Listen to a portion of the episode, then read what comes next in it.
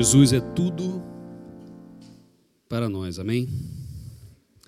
Muito bom podermos louvar o nome do Senhor nesta manhã, após já, já estarmos ou já ali estudamos a palavra de Deus na escola bíblica, onde,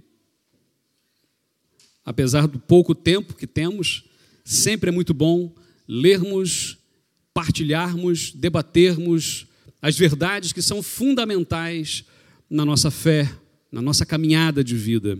E por isso mesmo a palavra de Deus ela é extremamente rica e poderosa uh, sobre as nossas vidas. Abra sua Bíblia por gentileza. Carta que Paulo escreveu aos Efésios, capítulo 1, versículos de 1 a 14. Efésios, capítulo 1, versículos de 1 a 14.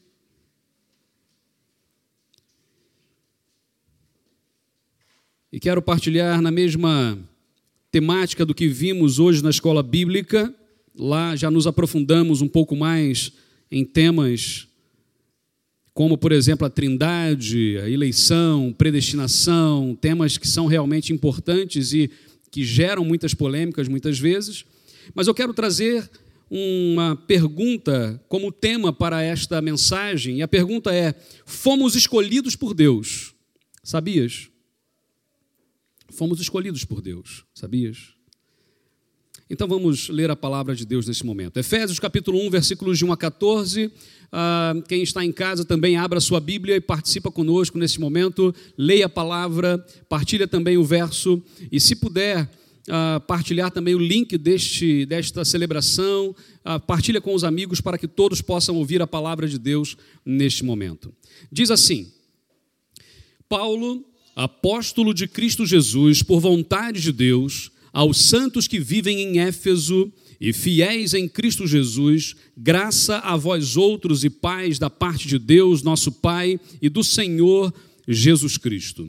Bendito Deus e Pai de nosso Senhor Jesus Cristo, que nos tem abençoado com toda sorte de bênção espiritual nas regiões celestiais em Cristo, assim como nos escolheu nele antes da fundação do mundo para sermos santos e irrepreensíveis perante Ele e em amor nos predestinou para Ele, para a adoção de filhos por meio de Jesus Cristo segundo o beneplácito da sua vontade, para louvor da glória de sua graça, que ele nos concedeu gratuitamente no amado, no qual temos a redenção pelo seu sangue, a remissão dos pecados, segundo a riqueza riqueza da sua graça, que Deus derramou abundantemente sobre nós em toda sabedoria e prudência, desvendando-nos o mistério de sua vontade, segundo o seu beneplácito que propusera em Cristo, de fazer convergir nele, na dispensação da plenitude dos tempos, todas as coisas, tanto no céu quanto as da terra. Nele, digo, no qual fomos também feitos herança predestinados segundo o propósito daquele que faz todas as coisas conforme o conselho da sua vontade, a fim de sermos para o louvor de sua glória, nós, os que de antemão esperamos em Cristo, e em quem também vós, depois que ouvistes a palavra de, da verdade, o evangelho da vossa salvação, tendo nele também crido, fostes selados com o Santo Espírito da promessa, o qual é o penhor da nossa herança, até ao resgate da sua propriedade em louvor da sua glória. Amém? Ó Deus, obrigado, Pai, porque até aqui o Senhor já tem nos abençoado de uma forma incrível, ó Pai temos acesso à tua palavra, temos liberdade de ler a tua palavra, temos liberdade de termos versões diferentes, de partilharmos livremente a nossa fé. Algo que, ó Deus, tantos irmãos nossos hoje não têm. Alguns, ó Deus, irmãos nossos só têm uma página da Bíblia. E o teu Santo Espírito lá tem feito milagres e maravilhas e salvado gente. Então, ó Deus, primeiramente, quebranta os nossos corações agora. Tira de nós toda a arrogância, seja ela espiritual, seja ela o que for, porque estamos aqui com o coração aberto para ouvir da tua palavra. Desafio que vem para as nossas vidas agora.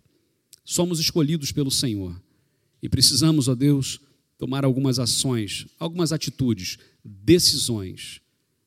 Em nome de Jesus nós oramos. Amém, Senhor. Eu não sei se porque eu era muito bom jogador, mas eu sempre ficava por último quando era para se escolher as equipas de futebol quando era criança. Então, assim, escolhíamos.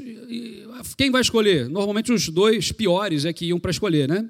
E ali escolhiam os piores primeiro e o, o último, o melhor de todos, ficava. É assim que é feita a escolha? É assim que crianças e adolescentes fazem escolha? Aliás, adultos fazem escolha assim? Não, somos muito mais cruéis do que isso. Né? Muito mais.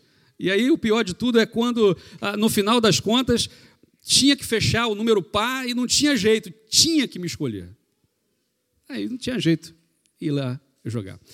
Para deixar claro, para livrar um, livrar um pouco a minha história, uh, pelo menos no voleibol, no basquetebol, já, já, não era o último, já era o penúltimo, antepenúltimo, assim, mas dava lá os meus pulos, o meu jeito. A grande questão é que uh, nós fazemos escolhas. Fazemos escolhas o tempo todo, desde criança. Escolhemos pessoas, algumas para estar mais perto, outras para estarem mais longe. Escolhemos roupa, para determinados lugares, escolhemos uma roupa mais formal. Se estamos em outro lugar mais à vontade, uma, uma bermuda, uma camiseta, né? e vamos mais à vontade. Em alguns lugares, até sem camisa. Por exemplo, estamos na praia, homens né, podem andar sem camisa na praia, mas vão a um fórum, vão a uma igreja, o que, que fazem? Põe uma roupa. Sabemos escolher, temos que escolher. Ah, óbvio que Deus, e a palavra de Deus vai aqui nos ensinar, que a escolha que Deus fez de cada um de nós não foi uma escolha por acaso.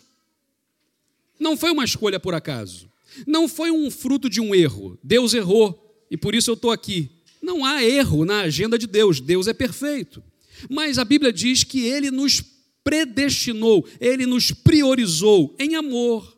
Ou seja, por causa do amor. Lembra da semana passada que nós falamos um pouco do amor, da igreja do amor, que era Éfeso, que esqueceu do amor e depois teve que ser repreendida para voltar aquilo ali. O amor é a base da nossa vida. Deus nos amou primeiro. Bom, falar de escolhas desse jeito. Quando vamos aqui olhar para a carta que Paulo escreveu aos Efésios, Vamos lembrar aqui que é uma epístola, uma carta, que é escrita com um propósito. Tem um remetente, tem destinatários, tem um assunto que é discutido ali, base que nós hoje começamos nessa caminhada para, do, ao longo dos próximos uh, meses, as próximas semanas e meses, vamos examinar um pouco mais essa carta. Ah, eu não sei, mas parece que hoje as cartas perderam um pouco do seu valor desde a surgida da carta eletrônica, né, do e-mail, né, a gente fica nessa coisa, é muito rápido. A gente envia e já está. Eu lembro quando era criança, ah, ah, morava na capital, no Rio de Janeiro, na, na, na, capital do estado do Rio de Janeiro, que é Rio de Janeiro também, mas os meus avós, por exemplo, moravam como se fosse numa aldeia. E era mais ou menos na época, hoje a, a viagem a gente faz em cinco horas de carro lá, mas na época tudo era mais devagar, então demorava quase oito horas para chegar. Imagina que quando eu escrevi uma carta para minha avó, e tinha o hábito de fazer isso quando era criança, eram mais ou menos três meses para ter a resposta de volta.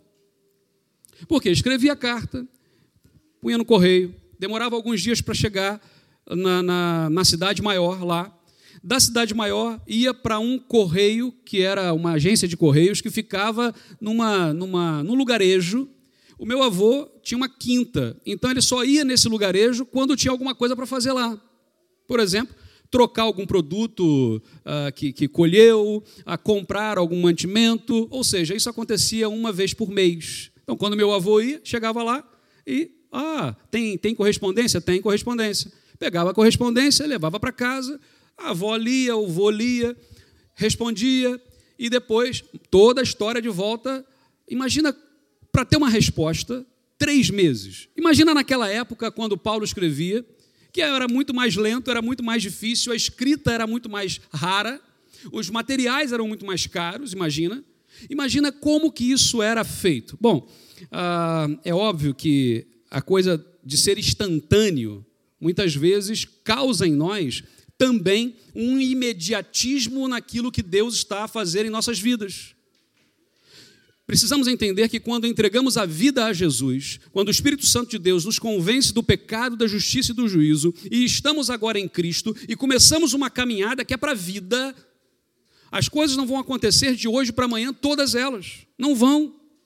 Algumas coisas acontecem de imediato, mas outras demoram uma vida e Deus a agir todos os dias. Imagina quando nós olhamos agora para uma outra pessoa, um irmão nosso, um amigo nosso, que normalmente é assim que acontece. Nós somos rígidos demais com o outro, mas somos muitas vezes condescendentes com o nosso pecado. E alguns vão para outro extremo ainda, em vez de condescendência, condescendência, né? É, é, vão ser consigo mesmos cruéis até. E aí a história da igreja vai nos mostrar de homens, por exemplo, que castraram-se porque achavam que não podiam vencer o seu pecado, por exemplo, da lascívia. Temos exemplo de pessoas que cortaram partes do seu corpo, como a língua, orelha, literalmente, porque a Bíblia diz: se a tua mão é, fizer aí alguma coisa que não deve, né, fizer pecar ou fizer desviar, olha, é melhor cortar fora. E a pessoa foi lá e assim fez. A carta que uh, nós temos aqui, a carta de Paulo aos Efésios, é uma carta escrita não só para a igreja em Éfeso, não só para aquela região, mas também uma carta escrita para cada um de nós. Porque se a palavra de Deus é a mesma ontem, hoje e será eternamente, se o princípio da igreja é o mesmo no primeiro século e o mesmo hoje, no século 21, essa palavra é para nós. Então, nesse momento, uma das coisas também de exercício mental que precisamos fazer é não achar que tudo que está sendo dito aqui é para alguém, para outra pessoa, mas primariamente para mim. O princípio da palavra é para mim, é para minha vida, que também pode abençoar outros, mas precisa ser transformador no meu coração. O remetente aqui é o apóstolo Paulo, ok? A Bíblia diz, versículo 1, em, uh, o apóstolo em Cristo, ou seja, a palavra apóstolo uh, literalmente significa enviado da parte de. Então, se Paulo diz assim, Paulo, apóstolo de Cristo Jesus, o que ele está dizendo é, Paulo, que é enviado a voz da parte de Jesus Cristo, ok? É esse Paulo. É como se fosse um correspondente, um mensageiro, um missionário. Talvez a palavra apóstolo traduzida mesmo para um português, seria quase que é o missionário, que é enviado ah, da parte de alguém. O título aqui, entretanto, ainda traz, o apóstolo, ainda traz a ideia da autoridade de Jesus. Lembra que estamos no início da caminhada da igreja. Hoje tem muita gente querendo se auto-intitular apóstolo. Né? Eu sou apóstolo, apóstolo isso, apóstolo daquilo, apóstolo. Muito cuidado. Se for no sentido amplo, todos nós somos apóstolos, porque todos nós fomos enviados por esse mundo da parte de Deus. Né? Mateus 28, 19 e 20 diz o quê? Vão e façam discípulos. Ide por todo mundo fazer discípulos, ou seja, somos apóstolos no sentido amplo da palavra. Mas no sentido estrito, muito cuidado com essa questão. Os destinatários, a Bíblia diz que são os santos e fiéis em Cristo Jesus. Santos aqui, a ideia é ah, que não são apenas o irmão Joaquim e a sua descendência, ok? Não são apenas esses santos, viu, pastor Timóteo também, mas são os separados por Deus, separados para Deus. E a ideia aqui não é assim que ah, ah, esses santos não têm pecado, não é essa a ideia, ok? Porque só tem, temos um ser humano nessa terra que pisou nessa terra sem pecado: Jesus. Jesus Cristo. Fiéis e aqui a ideia de quem é comprometido, quem ah, entregou o coração a Jesus e agora então crê na palavra, não é porque crê, porque acredita, ah, eu creio que essa estante existe. Não é nesse sentido, mas é num conjunto de fé, de vida, de entrega total. Ou seja, o objetivo da carta, qual é?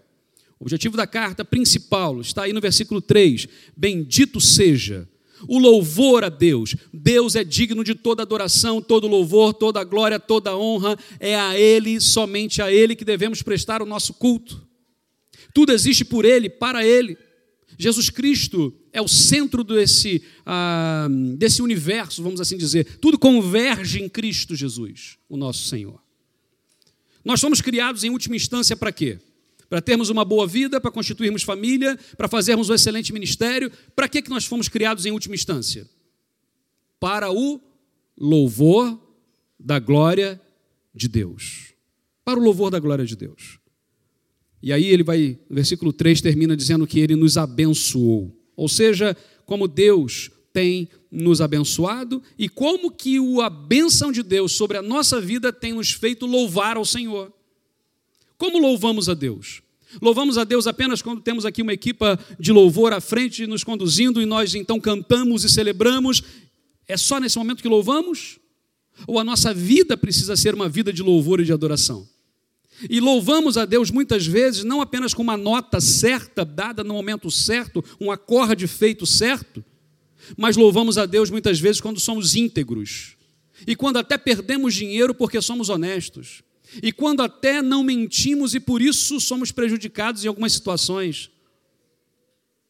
O louvor a Deus vem com a nossa voz, com os instrumentos, o louvor a Deus vem com os joelhos no chão, o louvor a Deus vem com um bom tratamento às pessoas que estão ao nosso redor, com amor que é dado aos outros. O, o louvor a Deus é dado de tantas formas. Mas Deus nos escolheu e por isso nós estamos aqui. Fomos escolhidos por Deus. Fomos escolhidos por Deus, primeiramente, por um motivo. E vamos então examinar um pouco mais. Versículos 3 e 4 Versículos 3 e 4. Diz a palavra de Deus: Bendito seja o Deus e Pai de nosso Senhor Jesus Cristo, que nos abençoou com todas as bênçãos espirituais nas regiões celestiais em Cristo, porque Ele nos escolheu nele antes da criação do mundo, para sermos santos e irrepreensíveis em Sua presença. Qual é o mesmo motivo para nós sermos escolhidos para uma equipa de futebol? Qual é o motivo de nós sermos escolhidos numa seleção de um trabalho, de um emprego? Qual é a, a forma que nós somos escolhidos, por exemplo, seja onde for? E aí vamos elencar. Somos escolhidos porque somos bons naquilo que fazemos. É uma forma de escolher. Eu vou escolher alguém, a gente chamava lá quem era mal no futebol, chamávamos de perna de pau. Chama de perna de pau também aqui? Perna de pau, imagina. Uh, já fui chamado dessas coisas. Perna de pau. A outra era pereba. Já ouviram essa expressão? Pereba. Pronto. É o sujeito que não sabe nem que a bola é redonda. Não é esférica. Né? Poderia ser oval. Confunde bola de futebol, por exemplo, americano com bola de, de, de futebol comum. É uma tristeza. Ou seja, eu preciso que aquela pessoa seja boa no que ela faz, e aí eu escolho.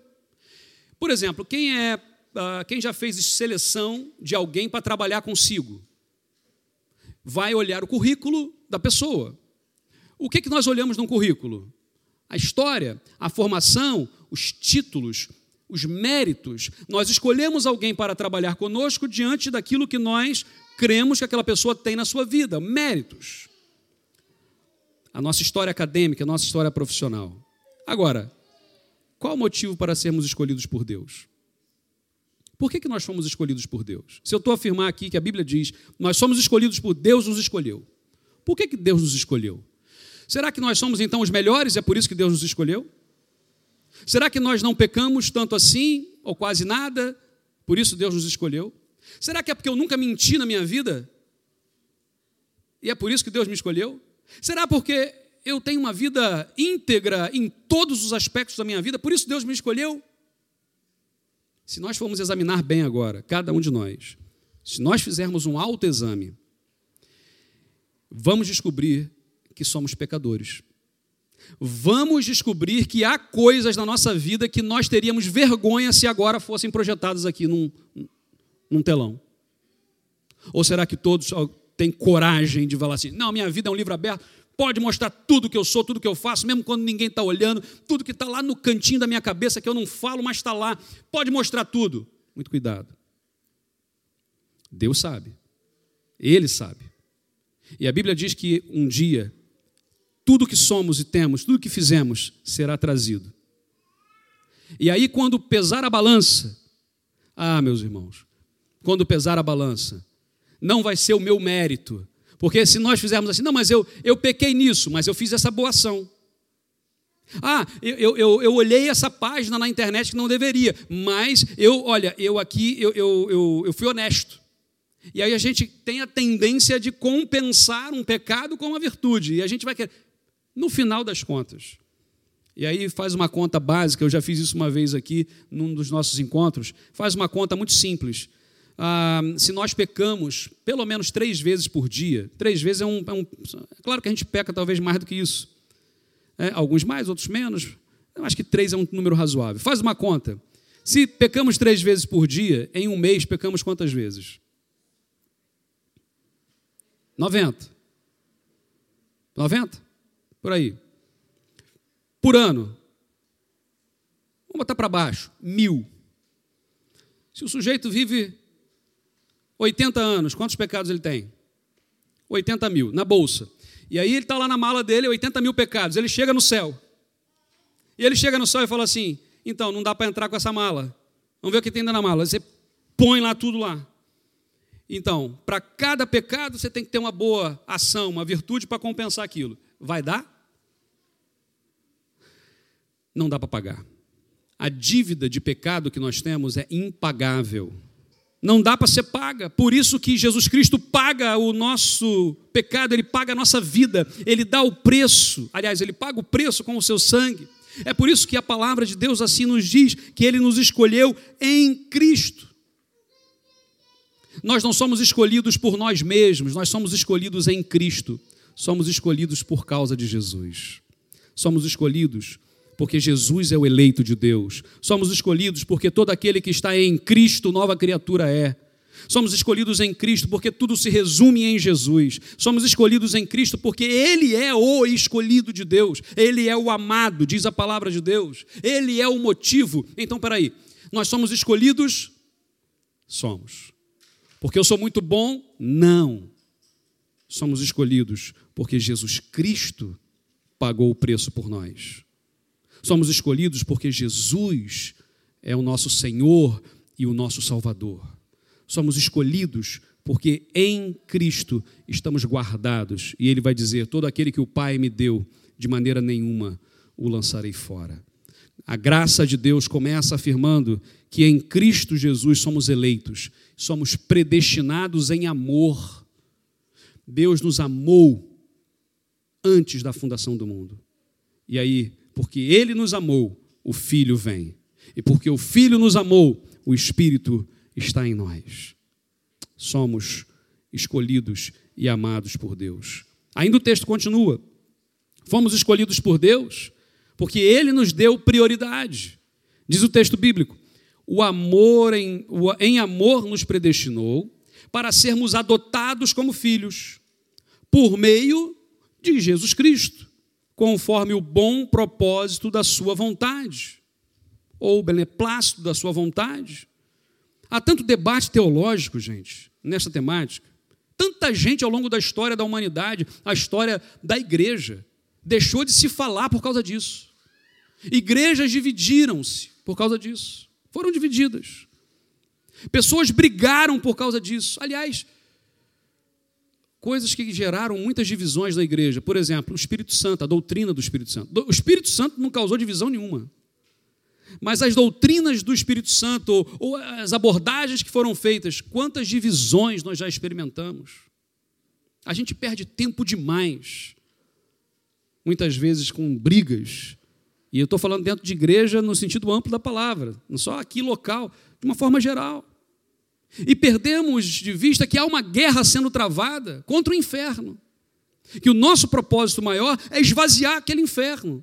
Ou seja, levarmos o maior número de pessoas possíveis ao conhecimento de Jesus, para que o Espírito Santo transforme suas vidas e estejam em Cristo, para que então o bom propósito de Deus seja cumprido na vida delas.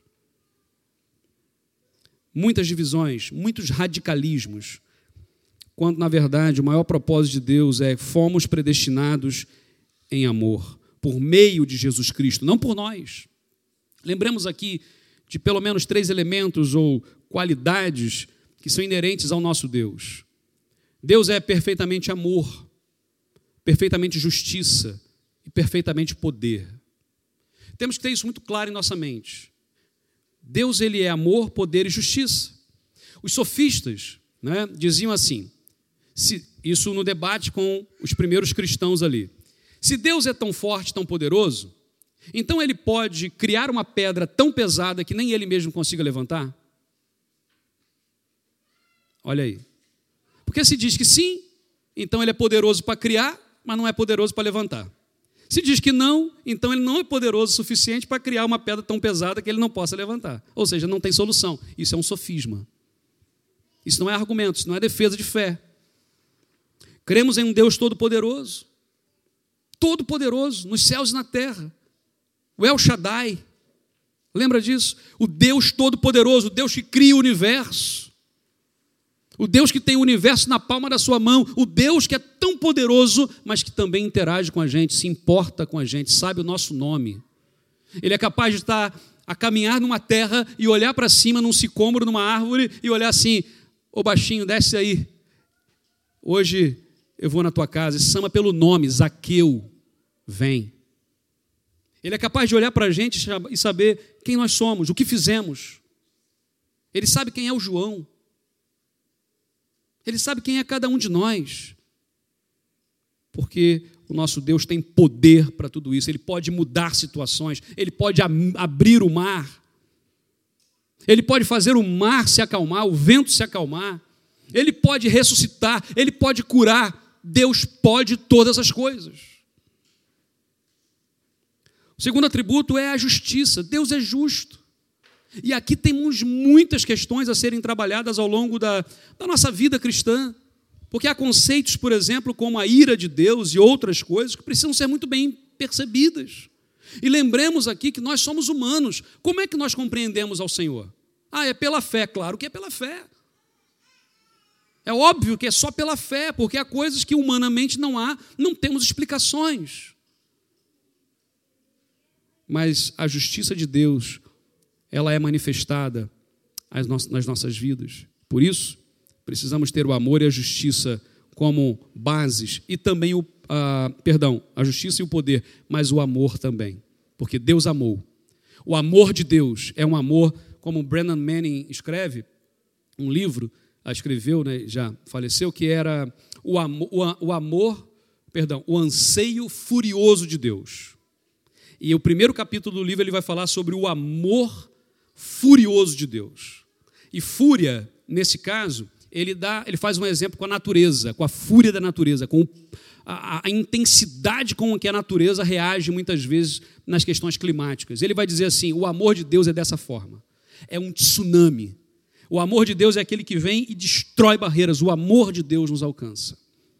Então, se temos que Deus é amor, é poder e é justiça, esse tripé ele é precisa ser sustentado para que vivamos uma vida cristã íntegra e equilibrada. Qual é o problema que acontece? É que muitas vezes nós gostamos apenas de um dos elementos. E aí, por exemplo, há pessoas que, se enfati... que enfatizam muito mais a justiça de Deus. E aqueles que enfatizam a justiça de Deus, eles veem, por exemplo, o, o, o fator aqui, o poder predestinador de Deus, como base para condenação e não para salvação.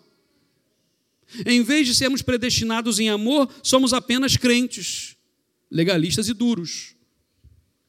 Pessoas que apenas enfatizam a justiça de Deus esquecem com frequência a graça. Esquecem da graça. Entram em martírio com os seus pecados ou na condescendência. Porque a justiça é o que é, é o que vale. Esquecem do amor esquecem do poder, apenas justiça. Aqueles que enfatizam apenas o poder, esquecem a justiça e o amor. Aqueles que enfatizam o poder, aqui não há relacionamento. Parece que Deus não se relaciona. Parece que Deus ele criou o universo e aí os deístas faziam isso, criam dessa forma, que era Deus cria o universo, põe ali dá a corda, né? E deixa o mundo e, e vai embora. Ele não se relaciona com a sua criatura Aqui não há justiça, aqui não há amor, só há poder. e há aqueles que vão para o amor. Só Deus é só amor. Deus não tem lata de lixo. Então, no final das contas, toda a gente vai ser salva. Deus é tão bom, mas ama tanto, tanto, tanto, que Deus ele não, não, vai, não vai mandar ninguém para o inferno. O inferno nem existe. Os universalistas vão nessa linha. A teologia da libertação, por exemplo, na América Latina, é baseada nessa questão de que Deus é tão bom, mas tão é amor. Deus é amor. E há uma frase aqui que precisamos. É, é há uma música, inclusive, que difundiu um, um, um conceito que é assim: a essência de Deus é o amor. E o que eu tenho aprendido na palavra de Deus é que a essência do amor é que é Deus. Ok? Deus é a essência do amor e não o amor a essência de Deus. Porque Deus não é só amor, ele é amor, mas ele é poder e ele é justiça. Quando Deus age, age com amor, com poder e com justiça. Por isso que nós não conseguimos compreender profundidade. Por isso que Paulo vai dizer, ele vai falar, gente, Paulo estudou tanto, Paulo é o apóstolo de Cristo, e ele vai dizer, eu não consigo perceber tudo isso. Não consigo. Ah, a perspectiva que temos aqui no texto de Efésios é que Deus nos predestinou em amor. Mas precisamos ter a visão equilibrada da revelação de Deus à humanidade. Deus nos ama, mas Ele pode todas as coisas, mas Ele é justo. Não a nossa justiça, porque a nossa justiça ela é mais ou menos. A nossa justiça é pelos méritos. A nossa justiça é manchada por interesses escusos. A nossa justiça, ela vale alguma coisa que se alguém pagar, vai. A nossa justiça é composta por tantas coisas humanas pecaminosas, mas Deus é justo na sua essência. Se temos o conceito de Deus, Pai, como Deus que é o Criador, o sustentador, o Deus que criou todas as coisas, que sustenta todas as coisas, o Deus que nos predestinou em amor para a salvação em Cristo Jesus, o Senhor, o Deus que cuida de nós, o Deus que não desiste de nós, o Deus que nos estrutura. Deus Pai. Os próximos dois domingos vamos ouvir sobre o Deus Filho e o Deus Espírito. Como vimos lá hoje, o Deus Espírito é quase que o Deus esquecido. Né? A gente às vezes tem essa coisa também de que o Deus Pai é o mais poderoso, depois vem Deus Filho, depois o Espírito Santo. Deus Pai, Deus Filho e Deus Espírito Santo, perfeitos em harmonia, em poder, em importância. Os três trabalham em conjunto em todo o tempo da história, do início da criação no início, no momento onde a salvação é feita, a redenção é feita. Hoje, o Pai, o Filho e o Espírito trabalham juntos, em conjunto, para que nós aqui estejamos. Precisamos tomar cuidados, e aí vimos já na escola bíblica sobre isso, sobre heresias como modalismo, né? Ah, é o mesmo Deus, ora ele se parece com o Pai, ora ele se parece com o Filho, ora ele se parece com o Espírito Santo. Ah, parece que hoje o Espírito Santo é que é, e o pai e o filho estão sentados lá no trono aguardando a redenção. Quando acontecer, então a gente vai encontrar. Não, o pai, o filho e o espírito estão hoje trabalhando com aqui, trazendo sobre as nossas vidas a lembrança de quem nós somos, de quem ele é e de quem nós somos através de Jesus. Somos escolhidos por Deus. Sabia disso? O pai nos predestinou em amor. O filho nos redimiu, pagou o preço e o Espírito selou, garantia de que a nossa vida pertence a Ele. A nossa vida pertence ao Senhor. A carta de Deus hoje é para nós, para que louvemos a Deus em todas as circunstâncias. Louvemos a Deus em todos os momentos, porque Ele nos amou primeiro. Hoje a situação talvez seja de muita curiosidade bíblica. E os temas polêmicos, assim dizendo, da teologia, eles são sazonais nas igrejas. Há momentos que não se fala sobre predestinação, de forma alguma. E há momentos que só se fala sobre isso. Há momentos que não se fala sobre algum assunto, mas outros só fala sobre aquilo. E a gente às vezes perde um pouco o foco. E começamos a discutir, e a olhar, e a correr aqui dentro, e pá. E precisamos ampliar a visão de que Deus nos ama que Deus tem um propósito para cada um de nós. Somos chamados por Deus. Somos escolhidos por Deus. Não porque os meus olhos são bonitos, não porque o meu, meu currículo tem diplomas ali para provar, não porque a minha história é impecável, não. É por causa de Jesus. Ele é o motivo da nossa canção. Jesus Cristo é o motivo da nossa canção. Jesus Cristo é a razão de estarmos aqui. Ele é a razão de não nos perdermos. As misericórdias do Senhor são renovadas a cada madrugada, a cada manhã. E esta é a razão de nós não sermos consumidos. Se aqui estamos, é porque a graça de Deus se manifestou na nossa vida. Precisamos olhar para milhares de pessoas nesse mundo que ainda não conhecem Jesus. Algumas delas, algumas dessas pessoas que não conhecem Jesus, vivem bem mesmo ao nosso lado. Nossos vizinhos de porta, muitas vezes, colegas de trabalho, de escola. Também olhamos para povos não alcançados, é verdade. Mas a começar aqui e até chegar aos confins da terra, lembremos, para que nós estamos aqui? Por que nós estamos aqui? Porque Deus nos amou para que nós possamos também amar essas pessoas. Que Deus assim nos abençoe, porque somos escolhidos de Deus. Vamos louvar ao Senhor nesse momento. Enquanto louvamos, reflita sobre a palavra que foi pregada e anunciada neste momento.